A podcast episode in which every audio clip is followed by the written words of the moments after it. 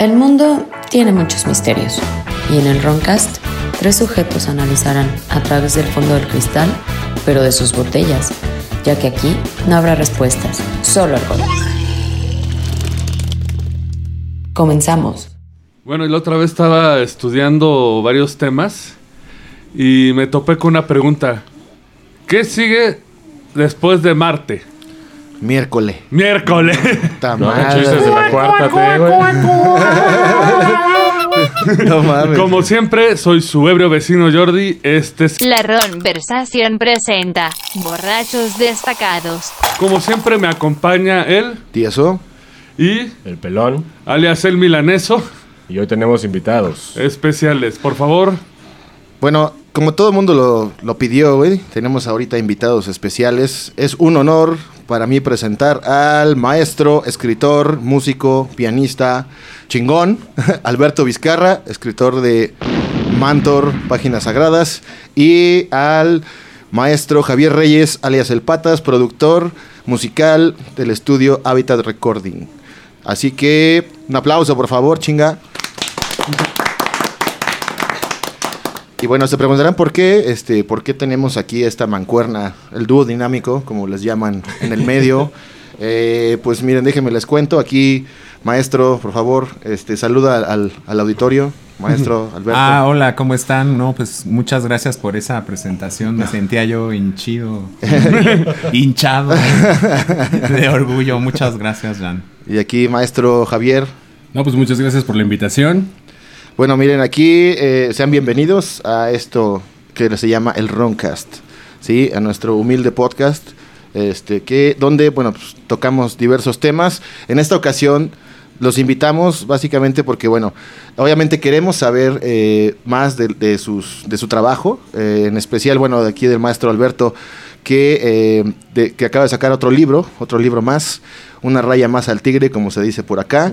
Eh, entonces, bueno, eh, vamos a ir platicando. Eh, nos interesa mucho saber, digo, el aspecto cultural aquí en la Ciudad de México, ahorita que estamos inmersos en cuanta madre está pasando, violencia, ataques, este, mierda por todos lados.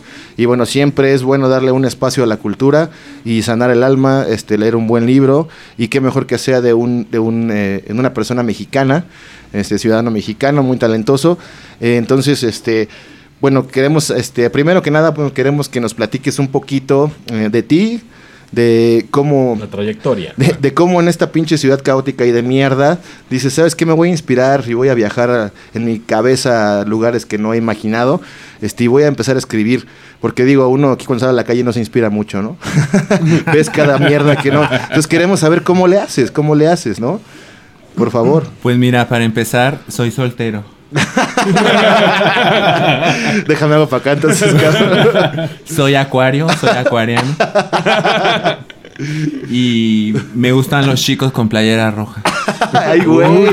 Aquí ya vemos dos, güey. pues. Le, le gusta la, le gusta la montaña, ¿no? No, bueno. Sope. No, no, digo, cada quien. Esperemos que no, porque. ahora que, ahorita, ahorita que este estés pedo. programa. No, mira, ya hablando en serio, Sí. eh, acabas de tocar un, un tema muy importante de, de la violencia, de todo lo que estamos viviendo. eh, y que ya lleva mucho, yo creo que no es algo nuevo, yo creo que desde siempre. Sí, claro. Sí. Entonces, eh, ya hablando en serio, eh, a mí en lo personal, la realidad, el mundo real, me, me resulta insoportable. Sí, Eh, sí. Subirte a un camión, el metro, o sea, yo sufro de ansiedad y de depresión, entonces Somos para dos, mí- somos dos. somos nada más dos, yo creo que bastante. Yo creo bueno, que somos Yo creo todos, que la mayoría. La ¿no? mayoría. Es que cada quien lo, digo, lo, lo trabaja a su manera, ¿no? En sus Con alcohol. En este caso, pues eh, Con supongo alcohol. tú usas esto para tus libros, ¿no? Eh, ¿De cuál es tu, de qué tratan tus libros? Platícanos más. ¿Cuál, cuál es su temática? Bueno, ahorita los libros que he editado eh, son dos de la saga de Mantor, que es una saga que es una mezcla de ciencia ficción, fantasía épica y horror, que se me ocurrió cuando era niño, y el nuevo que acaba de salir se llama Ayesha y el mundo de cristal, que pertenece al género de eh, la espada y hechicería. Ah, perfecto. que- ¿Glorioso épico? Glorioso épico que inventó Robert T. Howard, el creador de Conan, Conan, de eh, Sonia la Roja. Kane. Ajá, exactamente, de Solomon Kane. Y uno que va a salir más adelante en el año se llama La Oscuridad Triunfante, que es de horror, eh, que está ubicado en la época de la colonia en la Ciudad de México en el año 1666. ¿Este En- año sale? Este año sale. ¿A tres libros? Eh, ya, ya van cuatro, eh, serían cuatro, pero tengo tres antes de poesía. Bueno, esos no cuentan, ¿verdad? no, no, no. Bueno, cuentan para mis amigos poetas, pero yo no me gustan mucho, entonces, pero los escribí, ¿no? Sin embargo. Entonces, eh, siempre se habla como de las cosas malas, ¿no? Las, Sí, la- sí. las noticias malas, eh, la violencia, pero también hay, me gusta creer que hay cosas buenas, que es, eh, como decía Jan al principio, pues un buen libro, unas buenas rolas, unos buenos cosplay, o sea, y tratar de balancear la ecuación por medio de, de la cultura y del arte, ¿no? Entonces yo hago esto pues porque le da una razón a mi existencia. No, nunca he creído en nacer, crecer, reproducirme, pagar cuentas, pagar cuentas, morirme y, y que ahí se acabó. Exactamente. Escuchar a José José, hacer famoso a Grupo Modelo, a Cervecería Cuauhtémoc y ya Exacto. morirme. O sea, siempre he creído que debe de haber, que hay algo más. eh, entonces, eh, yo soy una persona muy espiritual y creo que esta realidad, pues, es hasta cierto punto, pues, efímera. Sí. Entonces, eh, he buscado siempre, pues, la trascendencia del espíritu, ¿no? Entonces, eh, mis libros para mí, pues, son una forma de mantenerme cuerdo y, pues, no sé. Mucha gente que los ha leído dice, ah, pues a mí me gustó porque yo también me he sentido como el bicho raro, ¿no? Como, Sí. Sí, como el que el, misfit. el misfit que a nadie lo pela, que, que siente que no encaja y pues yo en primer lugar escribí los libros para mí, para por Sí. Por gusto y placer, ¿no? pero me da muchísimo gusto que, hay- que haya personas que se sientan identificados, ¿no? No, y más allá de eso, te acaban de dar un reconocimiento, ¿no? En, en la Cámara de Diputados o el gobierno te lo dio. No sé si fue este o el pasado, pero vi, te vi ahí. Ya, ay, ay, digo, que- Aparte, aparte, eh, ahorita me acaban de decir, Lupita está enojadísima porque no la presentaste. ¿eh? Ay, perdón, Lupita. Perdón, al Lupita. final, al final, ya te lo presenté. Es que Lupita es nuestra tulpa residente. Ajá. Oh, Es la que evita que digamos tarugadas como... Es la, la censura. nuestro Ah. amigo imaginario. Lupita, Es la, la realizadora, ¿no? un besazo, Lupita. Era como la de Jacobo Saludowski, güey. A ver, Chelita, investiga. Háblale a este güey para que te mande la información. Así. Y bueno, en este caso, eh, como sabrás, pues nosotros nos gustan mucho los temas extraños, raros. Y el alcohol. Y obviamente el alcohol en exceso. Demasiado. Eh, y veo que, por ejemplo, to- pues, todo tu mito surge, eh, toda la historia que estás haciendo surge mucho al terror, a estos sucesos. Sí. Como es una persona muy espiritual, te- asumo te gusta lo paranormal y todo este tipo de situaciones. Me fascina, me encanta. ¿Cuáles son como que las cosas que más te gustan a ti? Que dirías así, Ay. me vuelvo un día cazafantasmas o me El porno, pongo a el invocar un porno, el demonio. porno. El, el porno fantasma. güey. Porno fantasma. Oye, eso es una idea El, por- millonaria. el porno ¿eh? de ovnis. Exacto. El, porno de ovnis, güey. Patente del Roncast. Sí existe. No, sí hay, güey. ¿Porno de ovnis? No tenía Ah, bueno, sí, sí, sí, cierto, güey. Pero Pues no porno yo- fantasma. Yo- pues mira, yo he tenido como encuentros, yo he tenido encuentros eh, ¿Paranormales? paranormales y he visto cosas muy feas. Entonces, este, Pero sin estar pedo ni drogado ni nada. no, no, no, sí he visto así cosas feas. ¿Sí? Sí, sí, sí. Entonces, este, para mí lo paranormal es lo normal. Entonces no, no, no, no me espanto para nada. O sea, vives como Es- en un pedo así diferente, ¿no? I can see you. Sí, sí. I see drunk people. Ah, no, es que obvio que hay, hay este, personas que son como más este, receptivas a, a ver. Sí. Porque yo conozco gente que dice, yo jamás he visto algo. Yo. Pero, güey, es imposible.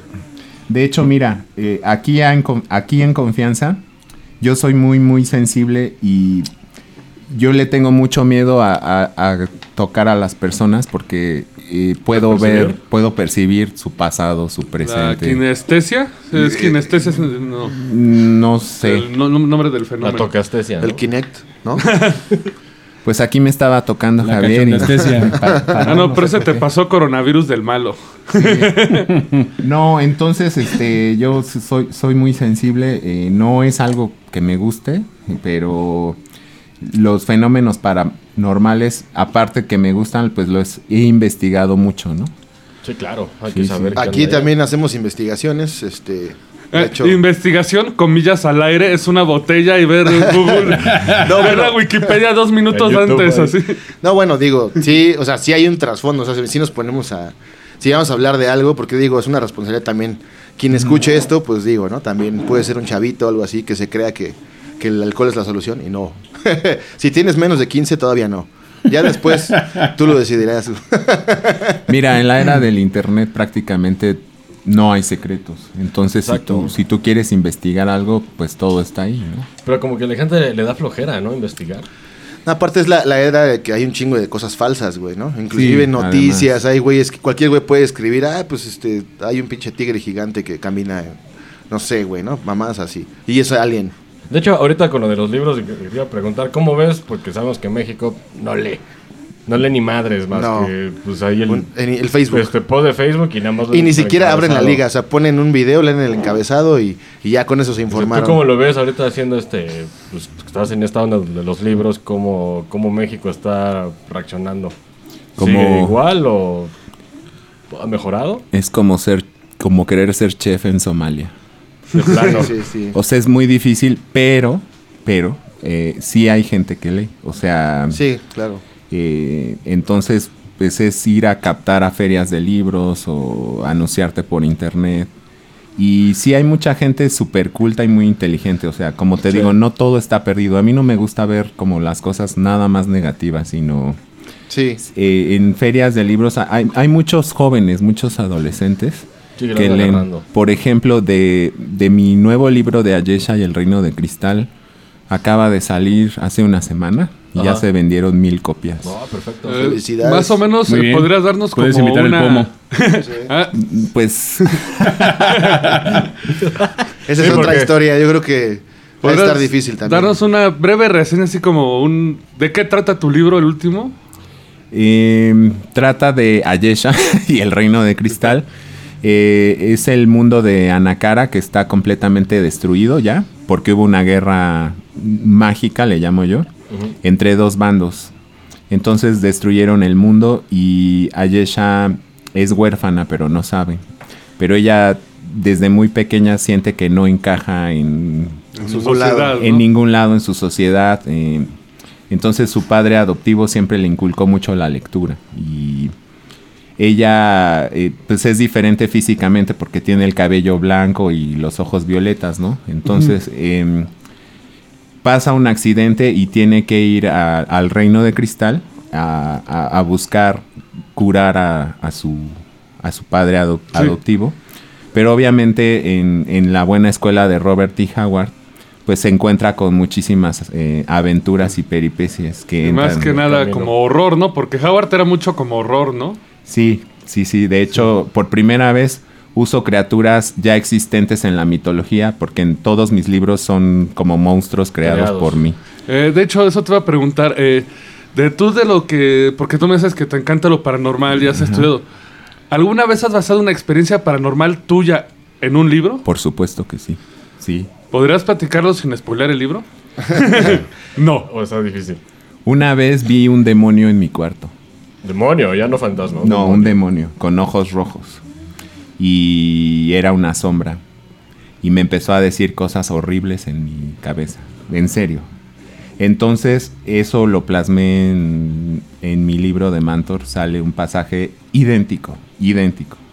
Y sí, se- o sea, como... Ahí pusiste todo lo que tenías. Ajá, cómo bajaba la temperatura, cómo... Que es como este fenómeno que dicen de la famosa Shadow People, ¿no? Exactamente. Sí, sí, sí. Que no sab- Qué bueno, sabemos de que los Shadow People luego son hipsters porque hay quien dice, se me apareció el Shadow People con una, con una fedora así de Una no fedora, mames". Mira, como dijo alguna vez eh, el queridísimo Nikola Tesla, si tú quieres eh, entender al universo, empieza por entender la vibración y la energía. Ah, claro. de- Sí. De hecho, eso siempre lo, lo manejamos Lo has aquí. comentado en Claro. las frecuencias. Más que nada pues, por, por Pink Floyd, que nos gusta un chingo Pink Uh. Floyd. Pero pues ellos, eh, ellos manejaban mucho eso, de, la- de las vibraciones. Exacto. Digo, porque aparte también eres un gran músico, de hecho, pianista.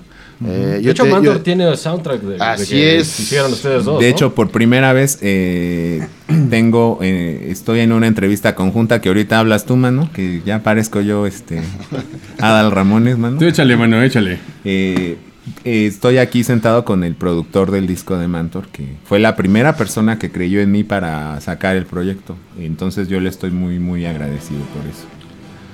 Ahí están oyendo Estamos ahorita escuchando el soundtrack realizado aquí por esta mancuerna. este, En- en Habitat Studio. de- en Habitat, En Habitat. Studios, quien quiera grabar, la verdad es que no hay mejor opción. Así es, este, esto es lo que, bueno, me llamó la atención de traerlos a los dos porque, digo, aparte de sus grandes talentos y demás, este, pues esta combinación que hacen, ¿no? Porque tú compusiste una parte y Javier lo produjo, este, lo grabaron ustedes en el estudio y yo así escuchándolo, digo, me lo pusieron y no me dijeron de qué era, ¿no? Todavía sí me dijeron, escucha esto. Y yo sí, yo o sea, lo escucho y digo, es como algo pues, muy cabrón, ¿no? Como o sea, cine, yo no jamás creí, mira, no es por ser malinchista, pero tan mal está el pedo, güey, que no creí que se hubiera hecho en México, güey. no por nada más, sino porque suena, digo, o sea, bastante Sí, bien hecho. Y No, y aparte es raro ver proyectos tan integrados, ¿no? Usualmente tienes, por ejemplo, el proyecto que hacen un cómic y se queda en el cómic y ya. Y no avanza a, a lo que hacen los gringos. Hacer una secuela, merchandising y luego venderlo. Sino aquí ya tienes tu libro y tú le pusiste la música, Javier te ayudó y hicieron un megadiscazo. Eh, para gente interesada, eh, ¿el disco dónde podrían encontrarlo? en Spotify, ¿no? Spotify. De en entrada. Ah, pues YouTube nos- Music. eh, Está en todas las plataformas digitales. La verdad he pensado mucho en sacarlo en, ¿En- en físico, físico? Pero híjole, como decía Jan, la, la- la cosa está tan, Tan dura que... tan mal que sí, la cosa a veces es tan dura y tan difícil. Y el, el CD es algo que no se usa ya mucho. De hecho, yo tengo muchos alumnos porque yo soy maestro y no saben lo que es un CD, lo cual se me hace Sí, como... se me hace. Y no saben qué es Mix Up, de verdad. ni Tower Records, ni no, nada. menos. No, Dago Records ya trono. Ni, ni, Bueno. ma- ni Macro Videocentro. Pero ya saben, caballeros, si nos están escuchando y les interesa, eh, si nos están escuchando en Spotify o iTunes, que estamos con las plataformas, esperen a que acabe el episodio y van a escuchar el disco de Mantor, se lo recomiendo, porque aún tenemos mucho de qué platicar con los caballeros. Eh, vamos a seguir ahorita.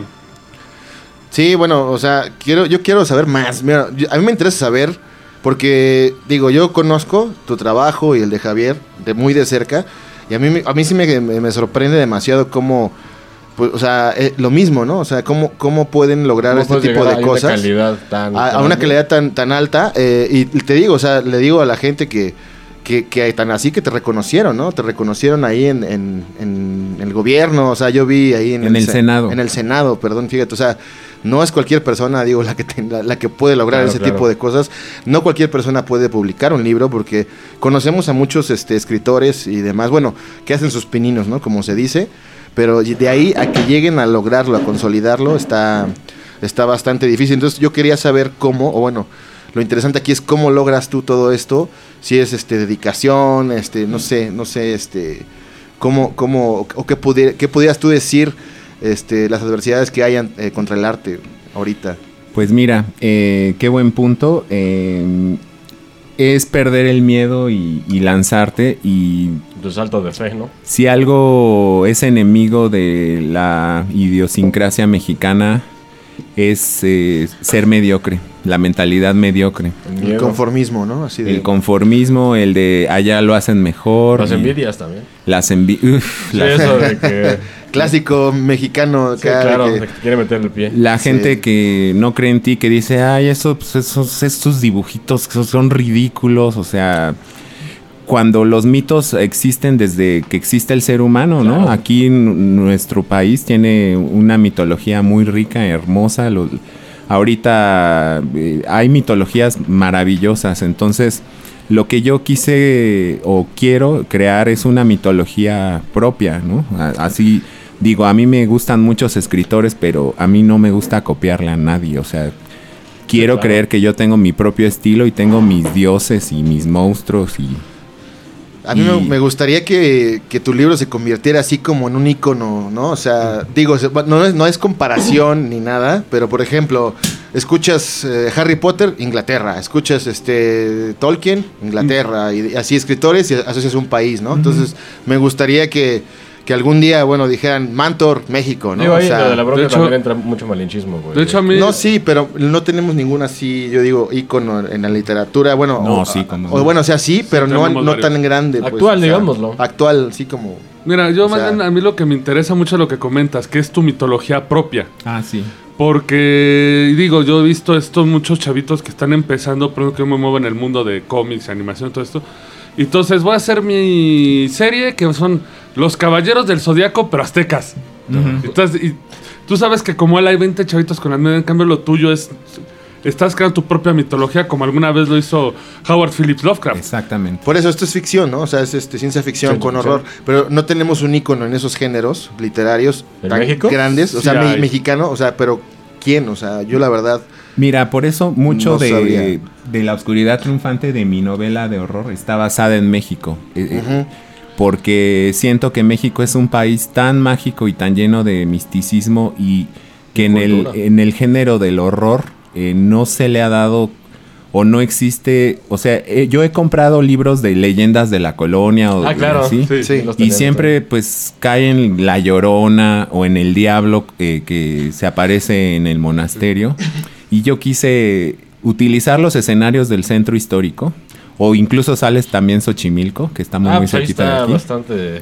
Pero, pero ponerle mis propios monstruos. o Sí, sea, eso es lo, lo interesante, crear tu propia mitología, no tomar lo que ya está hecho. ¿Quién sería un Pero- escritor de ficción mexicano así que el que sientas tú que va así, que es más grande o que ha tenido más éxito mexicano? O sea, que haya desarrollado alguna novela de ficción o de horror o algo así, que sea reconocido. Pues mira, Este, yo tengo amigos que no son tan reconocidos, pero y escriben cuentos, pero son muy buenos. Que eh, podría ser Carlos Camaleón, eh, Cristian Chavero o Ed Paladín Dragoncini, son escritores de horror mexicanos contemporáneos. Chavero, de hecho, lo, lo- Ah, lo creo que sí conocemos es- por la banda que teníamos. Cristian Chavero es el fundador de la revista No- Sí, una nocturna gótica, o gótica. nocturna, ajá.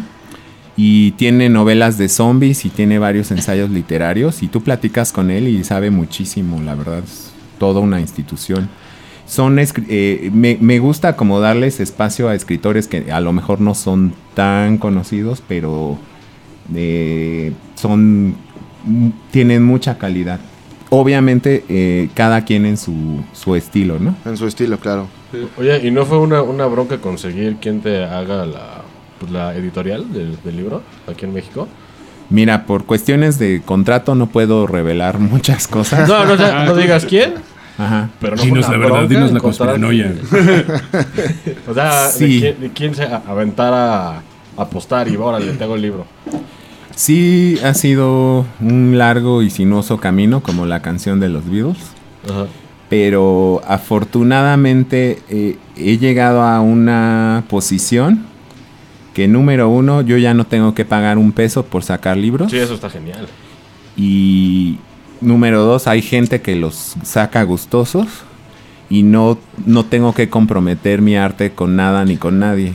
Y, y me pagan además. Sí, pero- O sea, Entonces, dirías que funciona como parecido a la música antes, que tú cedías un porcentaje de los derechos, este, la editorial se lleva algunas regalías y demás, supongo, ¿no? Porque obviamente tiene que ser, es- tienen que ganar algo las editoriales y la y editorial siempre gana todo. la mayoría, La ¿no? mayoría, sí, sí. Claro. Pero es muy común en México que el escritor paga por ser publicado. Es lo más común. Como payola, Para empezar, ¿no? O sea, empezando tienes que pagar para que te escuchen. Ya cuando te posicionas, supongo que ya hasta te ruegan. No, vente para acá y a ver, yo te publico. Sí, como en todo, ¿no? Y no nada más en México, sino en Argentina, Chile, Colombia, Latinoamérica. Perú, Latinoamérica. Por ejemplo, el, libro de Ayesha fue corregido y ilustrado, eh, las ilustraciones interiores, por dos escritoras argentinas. Y- Órale. Y, yo no tenía ni idea y, me, y, y las dos pues les gustó mucho el trabajo y trabajo. va a venir una de ellas, Dan Cagetti Va a venir en abril a hacer una gira por México y vamos a hacer una gira conjunta porque ella es una escritora reconocida. Entonces, ¿Está guapa? Eh, Ey, Ey, ey, No, perdón. Lupita, Perdón, perdón. Lupita, Perdón, perdón, es que Lupita controla los. se me olvida que estamos en un pedo ya cultural acá. no, pero mm, te digo, no, no soy nadie ni nada, pero ya llegar a este punto de ya poder sacar mis libros y que haya gente interesada y yo no tener que pagar es una bendición. De hecho, de- por lo que te preguntaba, es porque tengo cuates que también quieren sacar libros y eso, pero dicen, pues ¿para qué si nadie me lo va a firmar? ¿Para qué si no va a pasar nada con el Supongo que es como todo, tienes que chingarle, ¿no? Ah, claro. Chingarle, este, comprometerte, de esfuerzo, dinero al principio. Es como cualquier, digamos, inversión, ¿no? En inicial, pues para poder ser escuchado, y eso me da tristeza, deberíamos de tener como apoyos, ¿no? Así, este, de, ¿sabes qué? A ver, tú tienes talento, a ver, haz algo y Se ahí te va. que hay, pero y- ya sabes cómo funciona. Eso, eso es, es- ajá, es el punto que, que, que me, que me intriga, ¿no? Porque sí, sí. Pues Es es, lamentable. un un cliché lo que voy a decir, pero es mucho sacrificio. Mira, yo ya estoy en- entrado en años y yo no tengo hijos, ni tengo novia, ni tengo nada. Ni, Ni trono ni reina. Na- Ni nadie que exactamente. te comprenda. ¿Por qué? Porque siempre... Apostaste, ¿no? A dedicarle. Exactamente, entonces mi, siempre digo que mis libros son mis hijos. Sí, claro. Y eh, si tú quieres algo, lo que sea, lo que sea, siempre hay un precio que pagar, ¿no? Sí, exacto. Eh, lo que sea, si tú quieres ser el mejor albañil del mundo o el mejor futbolista del mundo, y ya tú sabes si quieres pagar el precio o no. Incluso no hacer las cosas también estás pagando un Sí, precio. claro. ¿no? Entonces, pues es este, no que no, no quedarse en la mediocridad, eh, no morir en el, en el intento. A mí Mantor se me ocurrió cuando yo era niño, entonces este, estoy como viviendo. Pero la ¿en qué, ¿en qué momento decides, sabes qué? Voy a buscar publicarlo. O sea, ¿qué te inspiró a decir, sabes que me voy a aventar ya ahora sí al, a- Al ruedo. a- al ruedo, mundo? Entrando en lo paranormal, mano. No, no, no, pero o sea, el, mo- el- el punto, digamos, de quiebre que dijiste, ok, ya tenías probablemente la historia desde niño, tenías un enfoque y demás, Ajá. eh, lo terminaste. ¿Y en qué momento o qué pensabas ahí cuando dijiste, sabes que ya es el momento de ir a tocar puertas y, en este momento lo vamos a hacer? Mira, a lo mejor no sé si se acuerdan, porque ya tiene varios años que nos conocimos. Sí. Yo antes yo pesaba 170 kilos y Sí. Sí. yo aparte de estudiar música estudié administración de empresas y ¿Ejerciste? eh, pues ejerzo porque mi, Claro, tu, tu negocio, mi digamos, negocio son es- mis libros. Es y mi- administrar y tú mi solito, música, ¿no? Exactamente. Y trabajo en otras cosas además. Eh, Entonces. Te autogestionas. exact- hasta las finanzas personales, ¿no? Sí, Claro. De que el caguamón que está en cin- 58 Ya subió. pesos. Y que me van a dar un jocho también y los hielos gratis. Claro, todo eso es administración. Exactamente. Y los abritones, los valentones, ¿no? El paquetaxo aquí para el Roncas porque somos pobres. Sí, no, no sale.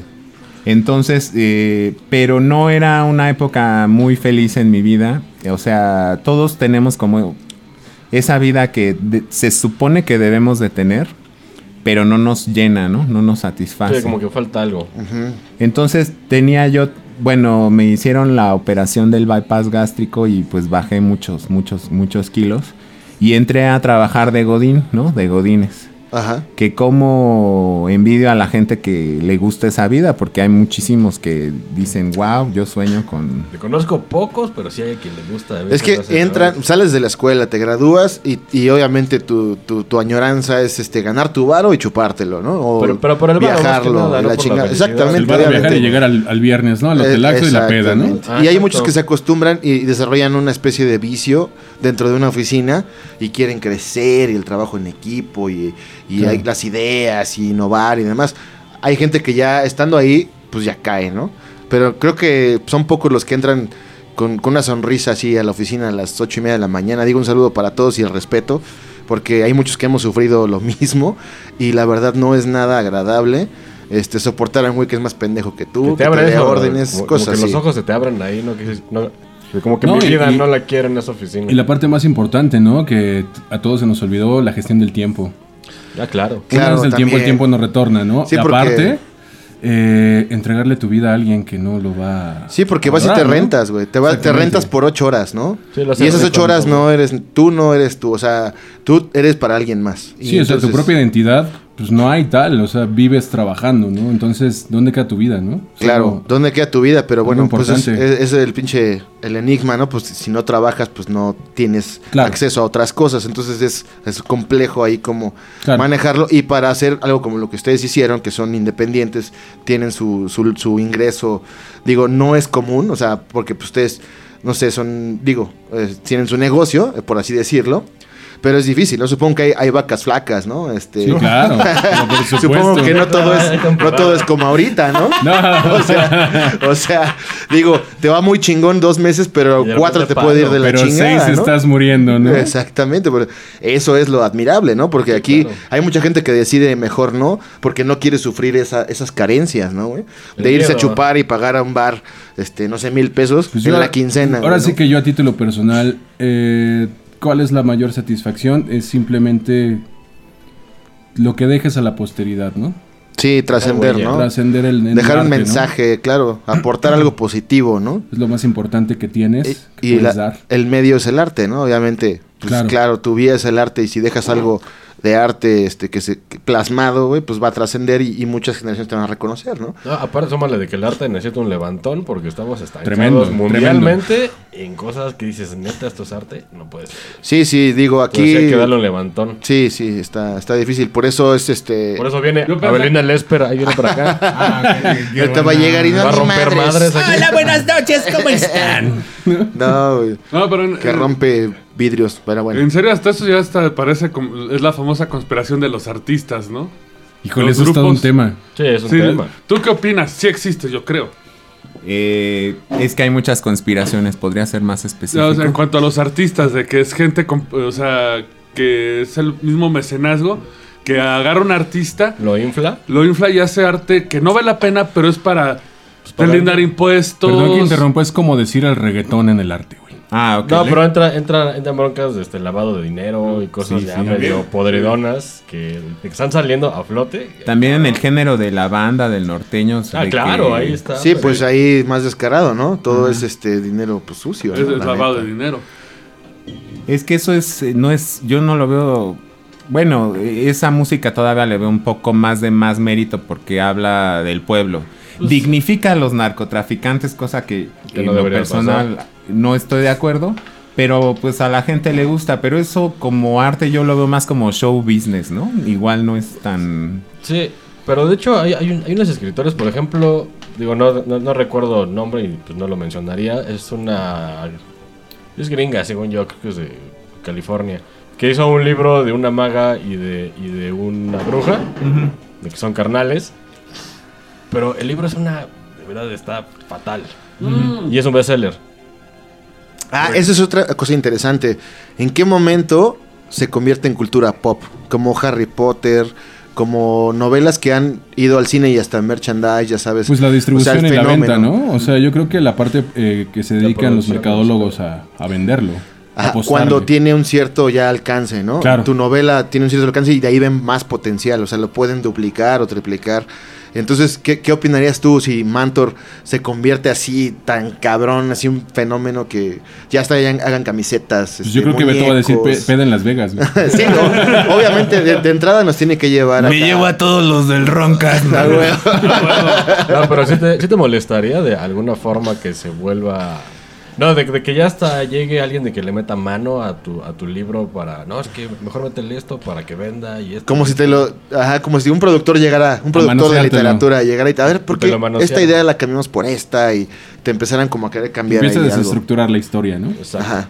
Pues mira, no, no ha pasado nunca y eso no sé si considerarme afortunado que todas las decisiones de en cuanto a historia que tomo, bueno, sí, ahorita que me estoy acordando, eh, sí, a veces sí me reclaman que hago sufrir mucho a mis personajes, pero es que no entienden que el corazón de una historia es el conflicto. Claro. Claro. O sea, si un si tu personaje protagon- protagónico o incluso los secundarios no sufren para lograr lo que quieren, no se esfuerzan, la historia no sirve. Si, la, si el personaje es el mismo que inició la novela al, al que terminó, la historia no sirve. He estudiado tanto la deconstrucción del mito y de cómo se forma una historia Ajá. que siento yo, eh, siento yo, que sí sé armar como una historia que te deje satisfecho. Claro. Eh, no como la última temporada de Game of Thrones. Ah, ¿no? y- O sea, me ganaste No, no, no. la idea, me Perdóname, ganaste pero la aquí idea. aplica el touché. Ah, eso, ¿Qué, qué opinas tú de eso? O sea, porque del punto de vista literario, no de la es de una HBO. basura. Eh, no, literario, eh, George R. R. Martin es de mis cinco No ha escritores. terminado, de hecho. Pero, Sí, eh, No ha terminado. Él no fue el que escribió el, No, la última no. temporada. No, Fueron fueron los estos productores. güeyes. Guionistas de, Es que de estos, Hollywood estos y esos guionistas fueron contratados para hacer la, la, la de Star Wars, la que pasó la última. Entonces terminaron pues, de volada Game Sí, of sí. Thrones para irse con pues, a lo de. Pero la hicieron al aventón. Sí, o le- sea, está fatal al final. Muy mal. Ahí es lamentable y es una, creo que es una grave ofensa hacia los fans, cabrón, ¿no? Sí, y hacia la gente que hasta compró HBO, güey, nada más Pero para es- verlo Es el que mero fíjate, día. no es, no es posible que tantos millones de dólares invertidos ahí para que destruenen en, en- en una última temporada que no, no, es algo No, güey, No, o sea, güey. O sea, no lo aparte, puedo creer. dos años de espera, güey. Digo, es- Aparte. Vamos a entrar en un tema viejo, güey, pero siguen, sí, me No, sigo enojando. Yo era, de, era de los primeros es que fans, lo que cabrón. no ven esos güeyes de HBO y todos los, los que estuvieron involucrados es que estás defraudando a casi todo el planeta. Digo, a mí no me gusta Game of Thrones. Pero Sí. sé que un 80% de la población sí le gusta. A mí me gusta más Mundial. Vikings, güey.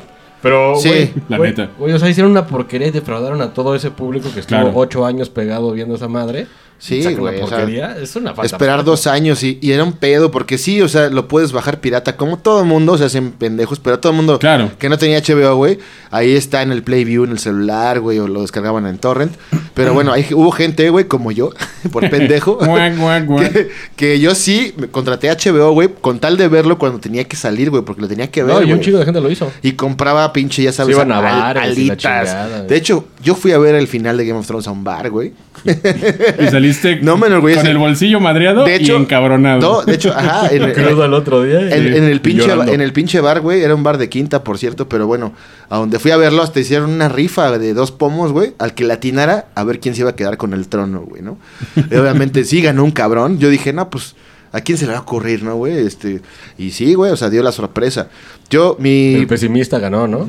Sí, o sea, no, yo no sé, güey, pero yo no sé qué... Güey, estoy seguro que fue el que le gusta el reggaetón y ah, ese es el Bran, güey, ¿no? Sí, porque estaba en un bar así de ese estilo, güey. Pero, güey, de hecho, esa era. pues, Es el Bran porque es el Brandon. Es el Brando, güey. Me identifico con él, güey, porque me llamo Brando. Pero de, Brandon. de hecho, eso era pues, la pregunta, porque cuando llegas a cierto éxito, a huevo te van a decir cámara, yo te firmo, pero este güey te va a asesorar. Yo creo que todos tenemos un te- precio. Todo viene de que todos tenemos un precio y es como si a Alberto Sí, claro. le dijeran, ¿sabes qué, güey?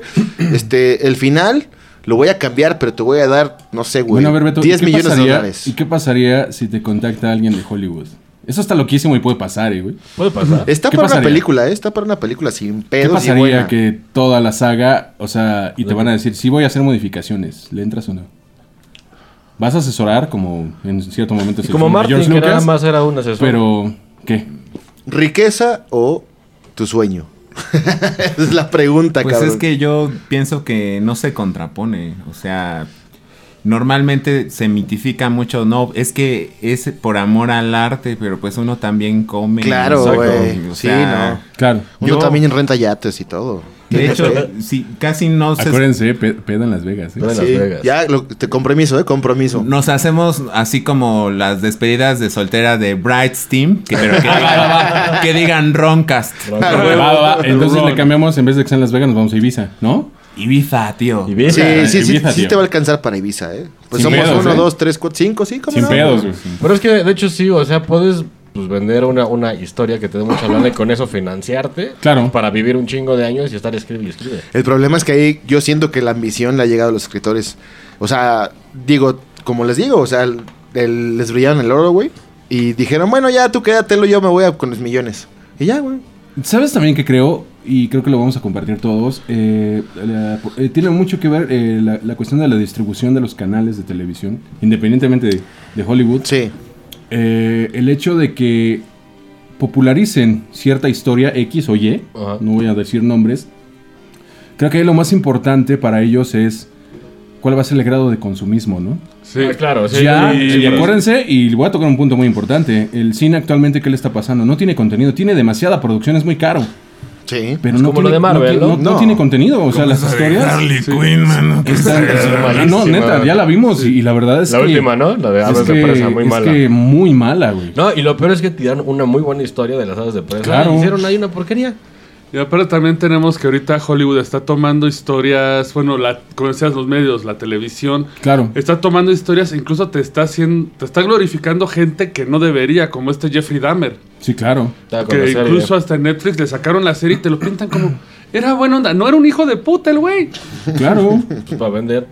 claro. Sí, y digo, sí es un problema que enfrentamos de que realmente los medios, bueno, tienen la ventaja de usar estos medios como el podcast y... Claro. Ahora, yo estoy de acuerdo, güey, en que, en que en algún punto llegue una oferta millonaria para ti, güey, ¿no? Porque te lo mereces, has trabajado. Ojalá, ojalá. O sea, que te digan, ¿sabes qué, güey? Toma un chingo de dinero y danos tu libro. Sí, a huevo, uno, ¿no? Hacemos una serie. Pero ya los demás, ya piénsale, ¿no? Para que, para que no los destruyan como suelen hacerlo, güey. Mira, pues me ha pasado algo similar, eh, no en Hollywood, pero... En Bollywood. en-. Me falta ese efecto. en, en- en producciones Tlalpan del hotel. Hoteles de Tlalpan, güey. Hoteles, no, no, este... Sanatlalpan, ¿no? Estuvimos trabajando en un proyecto para llevar una de mis historias al, al teatro. Ah, ahora está bien chingón. Ah, cierto. Sí, fue por la- ahí la escuché. oscuridad- La oscuridad triunfante. A ver, productores, atención, ¿eh? Aquí, hay, Atención, aquí hay potencial y aquí hay una buena historia. ¿eh? entonces una gran celebridad eh, del teatro, un gran conocedor, eh, que no diremos su nombre, No spoilers, man. me, me entrevisté con él porque leyó el libro de la oscuridad triunfante y sí me, me hizo varias sugerencias de que la historia estaba muy, muy densa, muy densa. Se tiene que adaptar. ¿Qué te No, dijo de- sí. de que le bajaras un poquito? Pues de que no, exacto, no de que le bajaran Si no es cuanto- sexo, no vende, güey. No, obviamente hay, mu- hay- obviamente hay mucho sexo en, en la oscuridad triunfante porque es la historia de un noble español y una monja que se enamoran. Au. Es la que ocurre aquí en México, ¿no? Otra Que- vez la iglesia. Eh, Ocurre en el convento de la Concepción de, de aquí en México que sí Sí. existió. Ah. sí, no, de hecho ya hemos abarcado varias historias aquí precisamente de México, de que todas las historias clásicas se cogen a la monjita, el cura se coge a quien no debe. ¿No? va a poder- hacer el amor. Va a tener Sí, que censurar los demás programas porque pues es una historia muy común en México. Sí, sí. Que Pues, por si, eso... si son humanos, pues ni pedo, pues un humano coge. Pero también ves el abuso de la iglesia, man. Un humano tiene energías 3D, güey. Hay que, hay que aprovechar. Es 3D.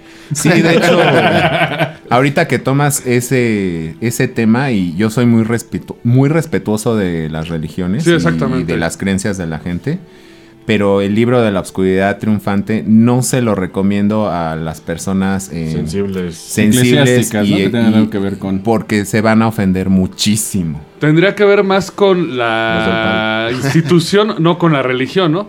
Exactamente. Ah, claro, Sí, se- porque la institución es la que tú puedes creer algo, pero la institución es la que lo usa para su beneficio. Digo, tenemos ahorita, ¿cuál fue la que sigue en juicio? ¿La iglesia de qué? La de la luz del mundo. Esa cosa. Ah, ya, sí. Ahí podemos ver sexual. eso.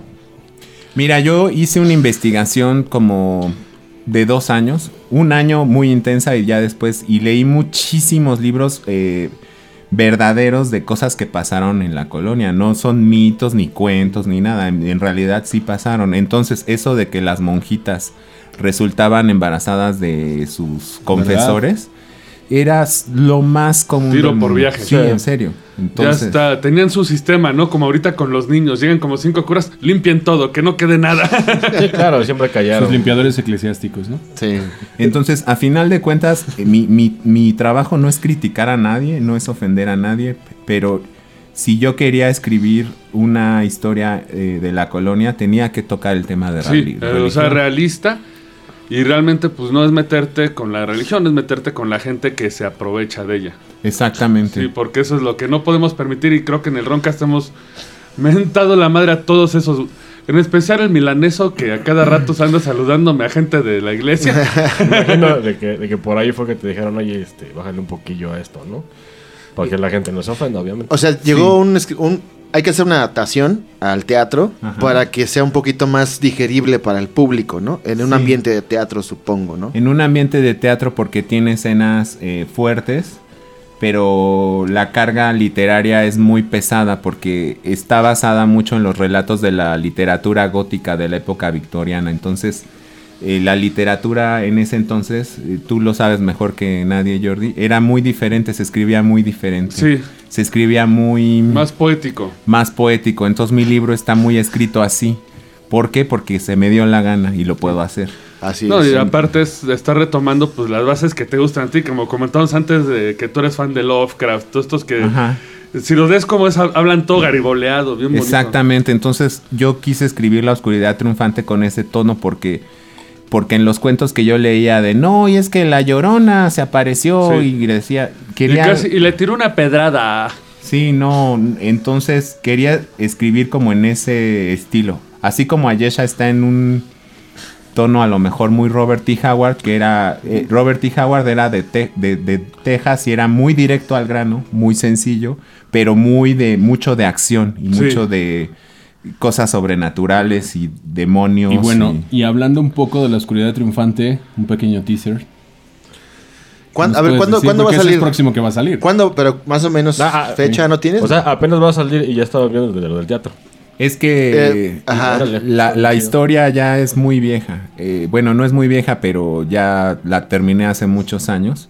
Y así toqué puertas y nadie... Era un manuscrito que no habías liberado, ¿no? Vaya. Sí, na- nadie se animaba a publicarla y no tenía respuestas. O, o- o los tratos que me ofrecían, Sí, no eran buenos. eh, me los ofrecían en otros países. eh, o sea, editarlos en otros países. Pero se me hacía a mí un poquito... Y aparte que económicamente no era muy viable para mí. Se me hacía como que una novela de México escrita por un mexicano que, que primero se edita en otros países, que no tengo nada en contra de otros países, pero quería... Nadie es que- profeta en su tierra, mano. Pues sí, sí. Sí, ese es el dicho. Bueno, el chiste es que ya va a salir aquí primero y después, pero ya es un hecho que ya se va a editar, por eso estoy, este, Perfecto. Ahora échanos un teaser, ¿no? como que un teaser. Pues Un una- avance. un- ya, pues ya, ya medio nos dijo que es. Sí, sí, sí. Un poquito más. Mejor que compren el, el libro cuando salga, estén pendientes y compren todos los anteriores. Porque están en todas partes, ¿eh? Este, es lo que googleen Mantro Páginas Sagradas, sale con todo, así, la primera página en todas las tiendas. Adquiéranlo este, y apoyen, bueno, aparte que lo van a disfrutar, apoyen aquí al talento mexicano porque está de la verga, si no es entre nosotros, sino entre la gente que lo disfruta, este, está cabrón, ¿no? Y fomentemos ese talento que tienes y que hagas cosas más chingonas todavía. Les puedo dar un pequeño teaser ahorita que al principio del programa me enseñaste tu juego de rol de Cthulhu. Sí. Por ejemplo, ¿Necesitas música clásica? No, aquí está ya. No. Aquí estamos escuchando ahorita el... el- No, música clásica. El Es la soundtrack. introducción. Ah, ok. Espera, espera. Ahí está, música clásica. qué buena onda. en las cenas del embajador Ah, cabrón. se toma Soriana Cola. el pata se acaba de mojar. No lo, no lo pueden ver. Es que estamos aquí tomando un refresco de eh, marca de una tienda departamental. Y- sí. Eh, bueno, también eh, teníamos, también tenemos invitado a Javier. Ah, pero, pero, ahorita que- estamos... que, está realizando el proyecto con... Estamos ahondando ahorita en, en el tema de, de la literatura, el enfoque aquí es la primera parte, porque obviamente no, ten- no podemos dejar ir a estos dos personajes este, en, en un solo programa. Casi no Entonces, hablado ahorita, Javier. Por eso, porque ahorita vamos a ahondar en tu lado musical y donde aquí... Mucha música estimado- en general. Ahí ya me puedo meter chismoso. Exacto. Sí, pues vamos a hablar de, las em- de, pues, de la industria, cómo está ahorita. Ahorita la, exacto, todo, muchos temas y muchos aspectos a tocar, pero ahorita lo interesante es eso, porque escribir es muy difícil, ¿no? Bueno, creo que todos alguna vez lo intentamos, ¿no? En nuestros pensamientos y demás, este, en nuestro de braille, pero ya llevarlo a las ligas mayores, pues es admirable, ¿no? Entonces, por eso, este, y más, digo, en este país, no es, por- no es porque no quiera mi país, pero, pero tú sabes cómo está todo, hasta en el deporte, lo que acaba de pasar, que vienen las Olimpiadas y hay, hay desfalcos y una serie de cosas, ¿no? Entonces, siempre abrirse el camino en la literatura y en el arte, o sea, en este caso en la literatura, que, que es, tu, que es tu ramo, ¿Tú digamos. estudiaste? Este, Estudié composición, eh, la carrera de composición musical y Ajá. administración de empresas. pero para escribir Autodidacta 100% y a la- chingo de leer. eh, de leer, de tom- no solo de leer, sino de leer libros de cómo escribir obviamente videos, tutoriales. Me aventé todo un... Toda, no sé, seguramente existe en el iTunes, existe lo que es el iTunes University.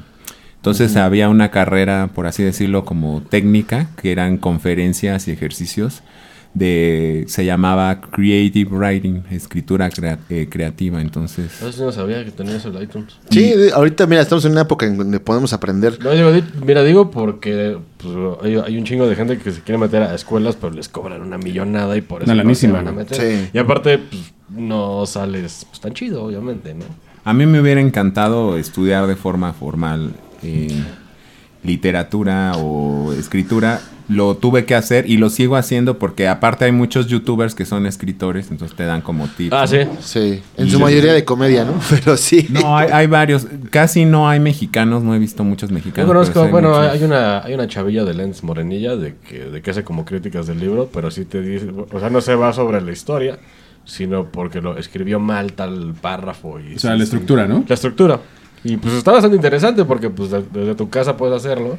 y Claro. no pagar a una escuela que... Sí, porque bueno, finalmente, como todos sabemos y nos ha pasado, este, vas a la escuela, eh, aprendes unas bases, en teoría, en libros, este, plasmadas, pero cuando sales a la calle, este, es otro pedo, otro ¿no? No, pues, es todo- toda otro profesión se pedo. hace a punta de chingadas. Claro, experiencia, ¿no? Claro. Es importante tener las bases, pero eh, lo más importante es ya este, cómo te desenvuelvas, ¿no? Ya en la vida real, ¿no? Cómo, cómo te comportes, cómo percibas las cosas y, que, y tus acciones, ¿no? Es lo que te da el, el éxito, ¿no? O sea, así seas doctor, veterinario, abogado, lo que sea, es lo mismo. O sea, en la escuela lees tus ejercicios, tareas y demás, te van forjando una como responsabilidad, entre comillas, pero cuando sales a la calle te contratan un trabajo y te piden algo que dices, verga, güey, ¿esto cómo lo hago, no? Y aprendes a los putazos, güey, ¿no? Sí, Entonces, claro. en este caso tú, pues, aprendiste así, en tu experiencia, y, y desarrollaste algo muy chingón, ¿no? O sea, Pues mira, yo escribo desde los ocho años, entonces ya son muchísimos años. Sí, pues la práctica y la chinga, ¿no? Sí. No, eh, y como lo dije al principio, como una necesidad de, Expresarte. de expresarme y de encontrarle un sentido a la vida. O sea, de es que es- sales y todo está tan feo, pues sí, pues por eso mismo, si no te gusta el mundo, pues tú dentro pero- de tu cabeza sí. te creas uno, ¿no? Igual y suena paranoico, pero... Y, No, eso es bastante cierto. De hecho, Mike Oldfield, no sé si lo ubican. sí, claro, Tubular Bells. Exactamente. ¿Cómo no? él, él dijo que él creó su mundo musical porque la realidad le resultaba insoportable. Y si tú escuchas su música, tiene una calidad como onírica, como si Sí, sí, sí, estuvieras sí. en un Todo. sueño. De hecho, me siento culpable porque la única que me suena bien de ese güey es El a exorcista. Moonlight Shadow. No, no, no. la del exorcista, Creo que es la más gay de Michael Field, pero no sé, se me pegó. La del Es muy exorcista. buena rola de todas no, pero no sé por qué se me pegó esa, porque tienes campanas tubulares, tienes todas esas... y- Moonlight Sí, Shadow. bueno, Moonlight Shadow fue un putazo, eh, güey. Fue un Sí, sí éxito. fue. Y- El y- disco, y- el disco donde vienen Tubular Bells, todo ese Sí. disco es Sí, impresionante, cabrón. güey. Güey, esa de Moonlight Shadow, güey, también, eh, o sea, es pegajoso. Sí. Díganme quién no la ha puesto y la ha escuchado, cabrón, en el coche. Bueno, así. amiguito, pedo. amiguito millennial, si no has escuchado el disco, búscale Mike Oldfield, vas a ver lo que escuchaba Así es. tu papá seguramente en algún tiempo de los ochentas. Sí, güey. No, Sí. eran noventas. No, 70. Oye, ¿cuáles, 70. ¿cuáles son tus influencias principales? Así que digas ¿Como tú. escritor o como músico? Escritor. Como escritor, músico vamos a abordar en el Ahorita siguiente programa. Este, lo vamos a abordar toda la música para que aquí Javier nos, nos dé también una cátedra. Pero ahorita en la parte literaria, ¿quién es, quién es tu influencia? O sea, de- dime cinco, top cinco de, de influencia. Facilísimo. A ver. Eh, Stephen King, Ajá. Howard Phillips Lovecraft, eh, Edgar Allan Poe, eh, Tolkien y George R. R. Martin. O sea, Martin sí, sí, fi- sí, sí, sí, figura no, en no, ese no, top no, 5, no, ¿no? Lo amo. Además, bueno, la gente lo conoce por la canción de Hielo y el Fuego, de Game of Thrones, que es lo más popular, pero tiene otros libros y unos cuentos de terror maravillosos. O sea, hay uno de Hombres Lobo que está increíble. Eh, ellos cinco Sí. son mis escritores favoritos. Muy Pero en primer lugar, ¿quién estaba? Stephen King. Ah, Stephen King, claro. No porque a lo mejor tenga la mejor prosa o escriba muy poético, pero admiro mucho que es muy prolífico o ha sido muy prolífico. Punto número uno. Y punto número dos, admiro mucho su sentido del humor Ajá. porque es ultra mega sarcástico. Entonces es un humor el cual yo me identifico mucho. Entonces para mí leerlo es muy agradable porque yo tengo ese sentido del humor, entonces para mí leerlo es como estar en casa. Te digo, al- ha escrito cosas impresionantes que a lo mejor la gente promedio no, no lo conoce tanto, No, Ajá. Como, sí, como todo el underground acá. El lo- underground. pero se van por lo comercial y, y no conocen Sí. el trasfondo, ¿no? Muchos lo ubican como que es un escritor de terror y la verdad es que ha escrito libros de muchos géneros y, Sí. Y libros que no tienen nada que ver con el horror, que, que son maravillosos. Hay una novela de ciencia ficción que un maestro viaja al pasado para detener el asesinato de John F. Kennedy. Órale. Entonces está súper, está, y es muy, muy bonito el libro. Eh, tiene, li- eh, o Misery, no sé si alguna vez... Sí, llegaron- mi serie, bueno, yo Sí. vi la... pero- pero- Eh, es la de lo más película que traumó a que todos. quedé traumado. de la Exactamente. tabla. Ah, ese es otro punto. ¿Tú qué opinas de, bueno, ya cuando se basa una película en un libro, o sea, si es, hay muchos, muchos, este, opiniones al respecto, ¿no? Que si ves la película no es como el libro, que si lees el libro no es como, o sea, ya sabes, ¿tú lo ves como algo malo o depende de quién la produzca? Depende o, de la adaptación, ¿no? eh, eso. Ahí. Que es como lo que dices del teatro, que hay que adaptarla, obviamente, ¿no? ¿no? Aparte, yo también en ese punto digo, es depende del ego de la persona. Porque siempre es, güey, vi la película y no falta el mamón. Güey, no leíste el libro. Lee el libro, güey, porque Ajá, ahí sí, sí. te vas a sorprender. Sí, vas a cagar. Yo, yo la neta he visto películas que están basadas en novelas y no he leído la novela, o sea, solo he Pues, visto de hecho, la película. King tiene ¿no? varias de que la película es muy mala. La mayoría. Por Sí. ejemplo, eh, me acuerdo de la de Dreamcatcher. Que la El- película es terrible. El libro es, Ah, sí. el libro es El libro está horrible también. Yo, a ¿Sí? mí no me gusta nada el libro. Y eso que es mi escritor favorito. Me costó muchísimo trabajo. Es el que es como la mancha voraz, ¿no? Que, que le sale como una madre del cuerpo y no sé No. qué, ¿no? ¿No? ¿Del No, Dreamcatcher? No, o sea, aparece con sueños y se comunica con un chavo que tiene retraso mental, si no me equivoco. Ah, ya. Que andan conectados, pero meten al ejército, meten mamada y media. De- Yo no he visto la película, pero... No la veas. no, yo, yo también leí el libro, ni vi la película. No me quedaron ganas después de leer el libro. Salen alienígenas al final, ¿no? Ajá, Sí. sí, sí, claro. Bueno, sí, así de... También en Stephen King, ya ves que es la famosa teoría del alien, ¿no? Que Siempre se ve una Christine luz, siempre se le dio, le dio la luz, la vida a una luz que era un alien. El resplandor también era un alien. ¿Tú crees que sí sea eso? No, en El Resplandor, de hecho, el, el- el Hotel Overlook eh, Mm. es un portal a, a la dimensión del Rey Carmesí.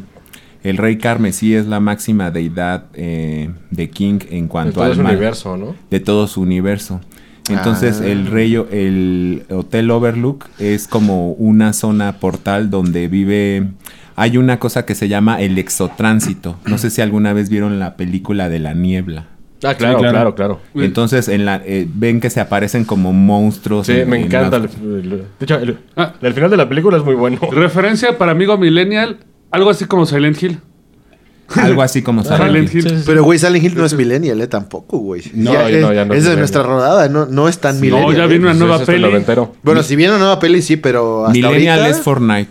Eso sí es. Apex. Ah, pues, a más- bailarle. Basaron una, una película que ahí sí no tenía nada que ver con, con el libro de King de- del... Siempre se va el nombre. Bueno, ¿y qué opinan? Es un vaquero con, con otro güey. La Torre La Oscura. Torre Oscura. Pero de Ya. hecho, a ver si luego, eh, si, si ubicas que, por ejemplo, el resplandor sí está basado en Hotel Real, Sí. de Stanley Hotel. Sí, claro.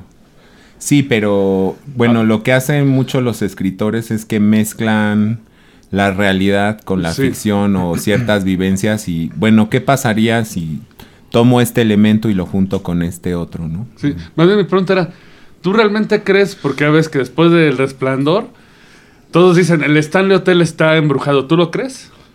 Pues no me extrañaría. Después de tener a King el hotel se quedó... "Ah". Hay muchos eh, lugares en el mundo que en los cuales la vibración se siente baja y hay y suceden sus- suceden eh, cosas inexplicables. Entonces yo no lo Es- dudaría. de hecho, ahorita que lo mencionas, ayer estaba viendo un documental, el de eh, Chestnut Ridge. No lo he visto. Está interesante porque es un pueblo cerca de Pleasant Point, donde desapareció el famoso Mothman.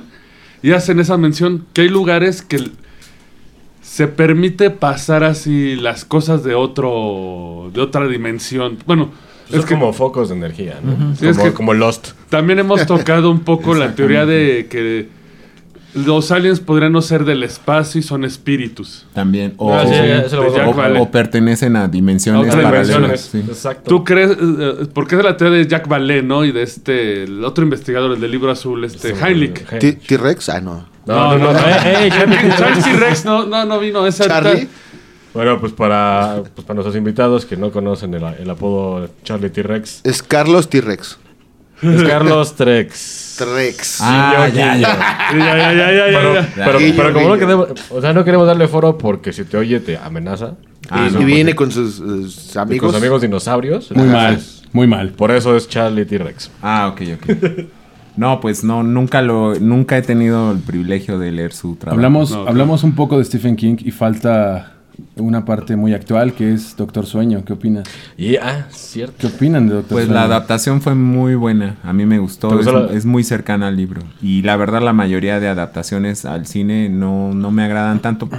No, no porque me ponga en mi, mi papel de, ay, el libro es mejor, sino porque a mí, por cuestiones, digamos, lógicas, a mí siempre voy a preferir el libro porque pues es como mi medio, ¿no? O sea, Claro.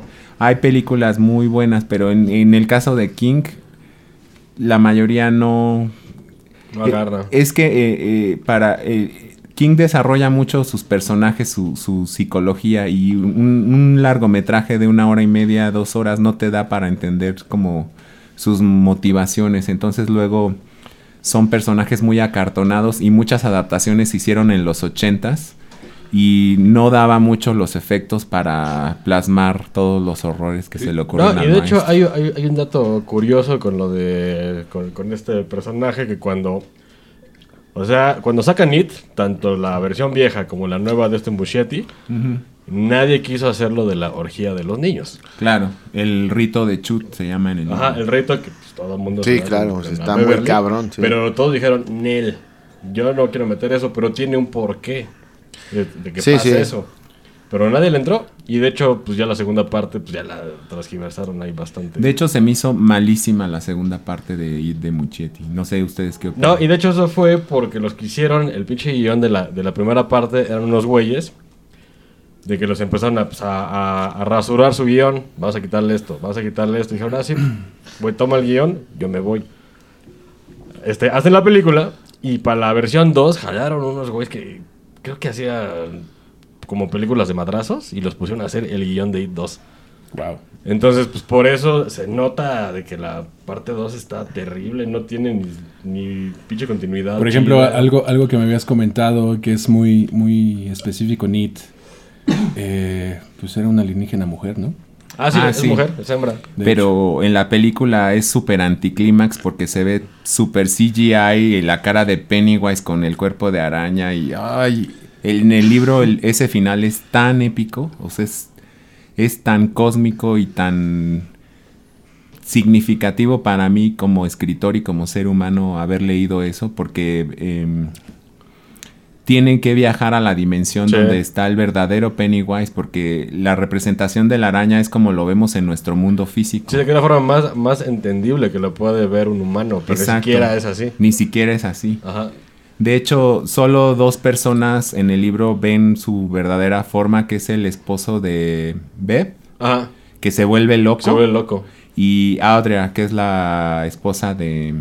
De este. Pues, pues, del principal. Se me olvidó el nombre. La- de Pues, hecho, de hecho- queda como catatónico De hecho, de verlo. It es como que la influencia más fuerte de Lovecraft sobre King, sobre Stephen King. Porque Bueno, es un error cósmico. Exactamente. Y sí. bueno, está el otro cuento, el de Dead Man's Cross, creo que se llamaba. Y eh, otro del gusano, se llama algo del gusano que viene en el umbral de la noche, es de los primeros, el primer libro de relatos cortos de King. El de Sueños y Pesadillas, El ¿no? gusano que viene. en tu Pesadillas y muertorta. alucinaciones. Esa, esa mera. Hay otro cuento muy Lovecraftiano que se me fue el nombre Ese ahorita. es el de, de- el de de Dead Man's Cross, una cosa así que incluso se dice que va corriendo y ve grafiteado en la calle Cthulhu, eh, Sí. Futagan, Nerlatotep y todos. Y la meseta de Leng y todas Ujú. estas cosas. Sí, Sí, sí. No, pero hay otro cuento de un gusano, eh, pero no me acuerdo exactamente el nombre. Ya tiene muchos años que leí ese libro y es de los mejores libros de King. Se llama El umbral de la noche. o Night Shift en, en inglés. No lo he podido leer, lo voy a buscar, lo voy a buscar. Te lo super recomiendo de los cinco mejores libros que ha escrito el maestro en su vida. Y el primer cuento es muy Lovecraftiano, incluso está muy influenciado eh, King por él. Pero sí es eh, muy, muy cercano. Pero ahorita que tú mencionaste la, la mitología de este King, eh, porque por ejemplo me mencionabas lo del portal de este, del, del, Del del hotel. hotel, del Overlook. El Overlook, ajá. Eh, ¿Tú crees que sea como el caso de Lovecraft, que hay cosas que coinciden con ritos de verdad y cosas así? ¿Tú Por crees que. Stephen King se le haya metido como Chuck. la... Porque digo, no es raro, sabemos que hay muchos autores que le meten a la brujería, como este Alan Moore. Alan O al Moore. lo- que por cierto es un excelente escritor. ¿Ya vieron su documental? No. Y no lo ¿De mencioné. Fahrenheit? No. No, no, no, Moore. Ah, ah, ok. Lo que hizo Watchmen. Ah, eh. Something, Yo pensé que el otro No Moore. lo, no lo mencioné como influencia porque solo me dijeron cinco, pero Alan Moore en cuanto a cómics, yo creo que es el mejor de la historia. Sí. Oye, no, aparte carga una onda muy... No sé si has alcanzado a ver lo de Invisibles. No, Que es un cómic que te habla de los chakras. Es como los X-Men, pero espirituales. wow. Energía Kundalini, man. Si no, luego, luego nos juntamos para hablar así de literatura. Esto es promesa para el Roncas, hablar así de cosas paranormales en la literatura, porque digo, Sí, te tenemos Ahorita- que invitar de- para que opines en los temas que trabajamos. Ahorita De hecho, es- este, estaría bueno hacer uno de este Clay Barker. Me encanta Clay Barker. Gran Sería escritor. mi escritor número 6. Sí, o sea, ya me degradaste a Alan Moore un pasito más abajo. Bueno, los dos, los dos son ingleses. y- Mándame, a, mándame a Martin para abajo. Martin no me cae.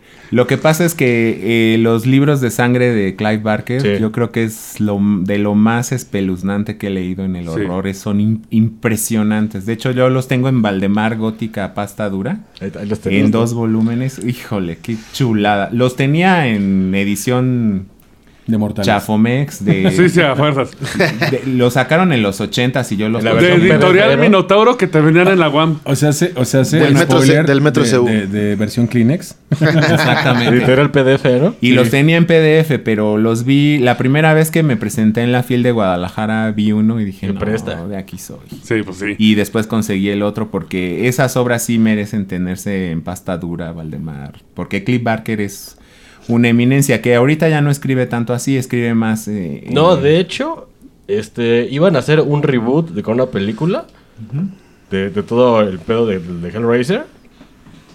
Ah, había hasta, hasta un teaser de que sale el Pinhead cuando era sacerdote. O sea, uno trae los clavos y toda la Güey, onda. es, que, es que te das una idea de, de- de que retomen Hellraiser. Es una historia muy densa, muy pesada. De hecho, en el por eso sentido, mismo, para realizarla, tienen que tener gente mm, No, de chingona, hecho, perdón que lo diga, pero... O sea, Sí, iban, sí, iban sí. a manejar mucho, este, pues mucho de, lo, de la mitología que no se conoce. Pues todo el mundo cree que nada más es Pinhead con sus achichingles. Obviamente no, hay cómics, hay libros. Y de hecho esto iba a ser des- desde el primer dios que crea a los, a los cenobitas, toda esta onda. Pero nadie se quiso aventar por la violencia que Pues conlleva. es que aparte de la violencia creo que se iba a ir como a seis películas, cabrón, porque es tremendo. Ah, y sí va a ir a Rated R, pero para arriba. Claro. Porque Pinhead era un piloto de la Primera Guerra Mundial, ¿no? Exacto. Sí. No era un sacerdote. No, es que en este reboot eh, no, no es, no es una persona física, siempre fue un, un- un sacerdote que estaba a cargo de un, de un diamante negro gigante que es eh, pues, el mero mero de los pues, pues, de la creación. Como siempre, el monolito. Me en suena muchísimas como historias. El monolito. Arthur C. Clarke, Arthur C. Clarke con una odisea espacial. Anda. El monolito Sí. de que creó a los humanos y todo eso. Que también otro escritor fantástico de ciencia ficción. Buenísimo. Yo lo- creo que se llama First Blood. No, First Blood no, ese es uno de los normales. Bueno, puede- pueden buscarlo ahí en este YouTube. Desde Hellraiser, Reboot, y te sale lo que fue el teaser. De que se ve poquillo, pero... Bueno, señores, eh, vamos a continuar con nuestra plática. Esta fue como la primera parte. Esta parte eh, sí es más eh, social. Hablamos más de cosas culturales, de, de cine, literatura. Eh, los esperamos para la segunda parte para seguir hablando del proyecto de Mantor. De música, porque Sí, este señor es es- musical. también es músico y Con tenemos señor- aquí a un productor muy talentoso también. El mejor productor del mundo Lo mundial. que sigue es música y totalmente vas a regresar, ¿verdad? Claro, claro. O sea, aquí hay, o sea, muchas cosas interesantes que tenemos que discutir aquí. Eh, pero ahorita digo, bueno, eh, nada más como recordatorio, tus redes sociales, este, tu, eh, dónde pueden comprar tu libro. Lo- por favor, di los nombres de tus libros, así en orden, y cuál viene, este, para que la gente de verdad lo, lo, lo compre, lo consuma, lo lea, lo disfrute, ¿no? O sea, sobre todo para que sea parte de todo este, de, este, de esta, pues, esas aventuras, ¿no? Que están bastante, bastante interesantes, ¿no? Entonces, por favor, Bueno, mis redes sociales eh, uso dos, Facebook e Instagram. Eh, Facebook es Alberto Vizcarra con B chica y Z. Y Instagram es Mantor Rocks, así como Mantor Roquea. Bien. Y los libros los pueden adquirir eh, directamente conmigo.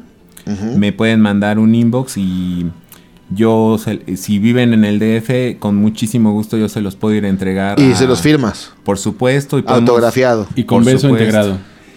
Depende de la Depende de persona.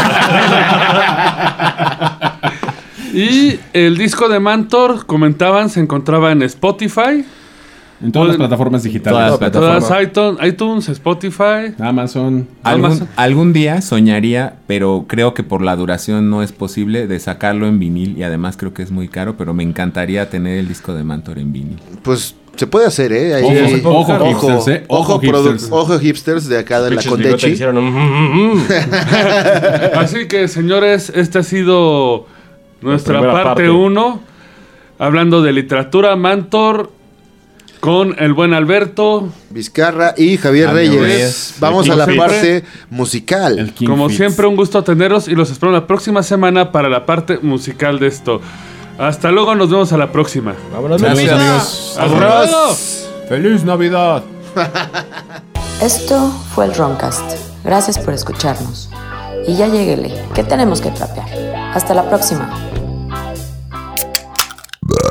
Síguenos en redes sociales. En Facebook, el Roncast. Instagram, el Roncast. Y en Twitter, arroba el Roncast.